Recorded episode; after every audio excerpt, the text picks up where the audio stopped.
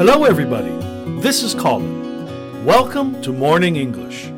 Hello, everyone. This is Norah. 欢迎大家收听早安英文。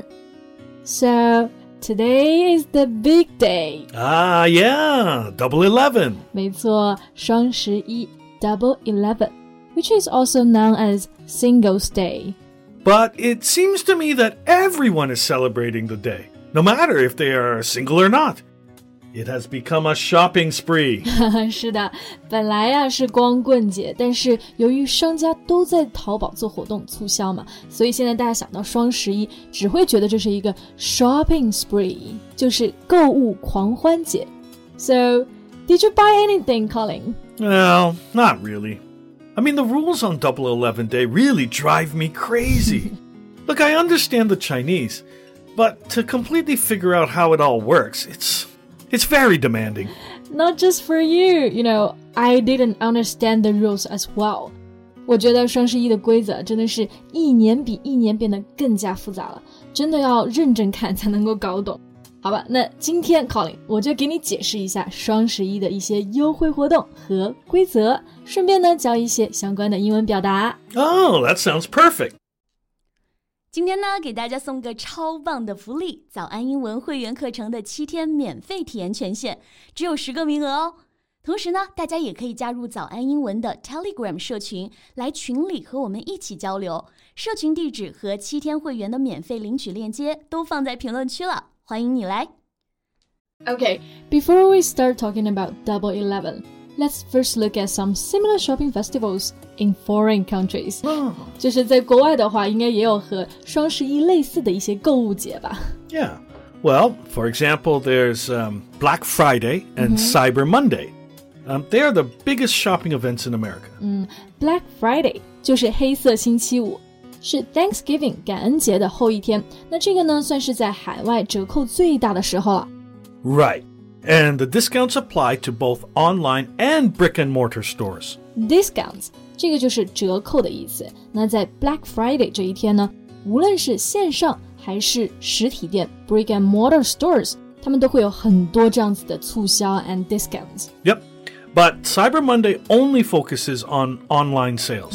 所以就是为什么叫做 Cyber Monday。那 Cyber 嘛，就是网络的意思。所以呢，这个节日呢， 就是网络星期一。它一般呢指的是感恩节后的第一个周一。那这个节日呢，它就一般只是网上购物了。 yeah. Well, the common feature on these days is that you will see um, signs of discounts everywhere yeah. 20% off or 50% off. Almost everything is on sale 。 exactly. 那我们刚刚讲到这个打折啊，其实就讲到了三个表达：discount、on sale， 还有一个就是 percentage of。那注意最后这一个 of 代表的是减少，所以如果你看到了 twenty percent off，并不是打两折的意思，而是说打八折。Yeah. Okay. Now, Norah, could you please explain to me some rules about Double Eleven? All right. 那首先啊，我觉得你要了解双十一的话，就肯定要知道一个词叫做预售。Uh, pre-sale. Mm, isn't it an agreement to sell something before it's finished or available? 是的，这个 pre 这个前缀嘛，就是表之前，那 sale 就是销售，所以说 pre sale 就是指的预售嘛，提前去把这个东西卖出去。 Oh, okay. So I have to pay the deposit first, and then later pay the rest of the balance. Exactly. Deposit 就是存的定金啊。那 balance 这个单词呢，大家熟知的意思应该是余额，还有就是平衡的意思。但是呢，它还有一个意思，就是你可以用它来表示尾款。所以我们在双十一呢，一般付完定金之后再付这个 balance。 Ah, I see. But, like, why do customers want to choose pre-sales? I mean, why not buy today on Double Eleven? 其实是因为这种 pre-sale 它的折扣啊会更加大， 其实就是相当于商家的一个促销手段了。当然呢，这个预售其实早就已经开始了，你现在已经晚了。 Well, now I guess I'm too late. Oh yeah. So millions of netizens were staying up late on the first day of pre-sale to get special discounts offered by live streaming promotions on e-commerce platforms. Oh, well, now I guess I'm too late. Well, not too late， 因为还有很多的这种优惠券，还有满减活动嘛。 Now, um, the coupons for each shop, I, I should check on those. 是的，是的，这个优惠券啊，这个英文呢，我们就会用到这个单词 coupon。那同时呢，我们刚刚讲的还有满减活动嘛，比如说满三百啊就减四十。那我在想，这个英文该怎么说呢？ Well, you can say save 40 yuan on every 300 yuan you spend. 啊，所以就是 save 后面呢加一个减的钱的量，然后呢再用 on 这个介词后面加上需要满足的金额，就可以表满多少减多少了。然后呢，这个地方有一个小细节，就是用到一个词叫 every，就是这个单词很重要，因为它说到是每满三百就减多少，是没有上限的。所以呢，就用到刚刚那个表达，就是 save forty yuan on every three hundred yuan you spend。 Right. Um, another common advertisement you might see may be um, buy one, get one free. 对，这个很常见啊，就是我们在商场呢会经常看到，就是买一送一嘛，就是刚刚 Colin 说的这个表达。当然，还有的时候就是买一件，第二件半价 Ah, then it's buy one, get another one 50% off. 啊。那这一次早安英文我们做的活动呢，就是买一年送一年。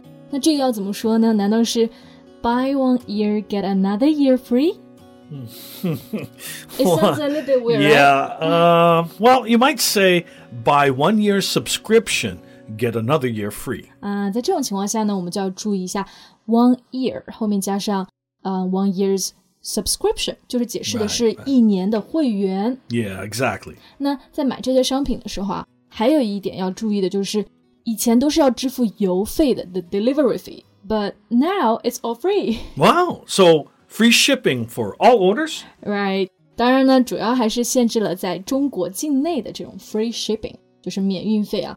当然也可以用到刚刚那个表达 free delivery。除此之外呢，还有很多小商店嘛，它都会送很多赠品。 Yeah. I remember last year I bought a product from one shop and they sent me so many giveaways and, and freebies. The total value was almost as much as the product itself. 是的，有非常多的公司呢，他们为了促销啊，真的就会给你送很多的赠品。那这个在英文中呢，我们就可以用到。那 give away 这个词组，它拆开的时候呢，本意就是动词的分发、赠送。当你把它用作名词的时候呢，中间是没有空格的，它就是表赠品啦。 Or you can say freebies. 嗯，yeah，freebies。 Yeah, it also refers to products given for free, uh, usually for promotional purposes. Right。总之呢，这些产品在今天这个节日一般都是全年的最低价，very cheap。 Yeah, it's basically a steal. It's a real bargain. steal，那这个就是偷窃的意思啊。所以刚刚我们学到一个表达，it's a steal，所以意思就是太便宜了，太超值了。 exactly. Okay, so now that you have explained to me these rules, I better go and look for some items to buy. You should。 好了，那今天呢，我们关于双十一还有打折促销的一些讨论就聊到这里啦。That's all for today's podcast. This is Nora. Thanks for listening. And this is Colin. See you next time. Bye. 今天的节目就到这里了，大家别忘了去评论区领取我们的福利——早安英文会员课程的七天免费试听名额，只有十个，先到先得。最后，大家如果想加入我们的听众群，也可以在评论区置顶找到我们的 Telegram 社群地址，欢迎你来玩。 This podcast is from Morning English. 学口语就来早安英文。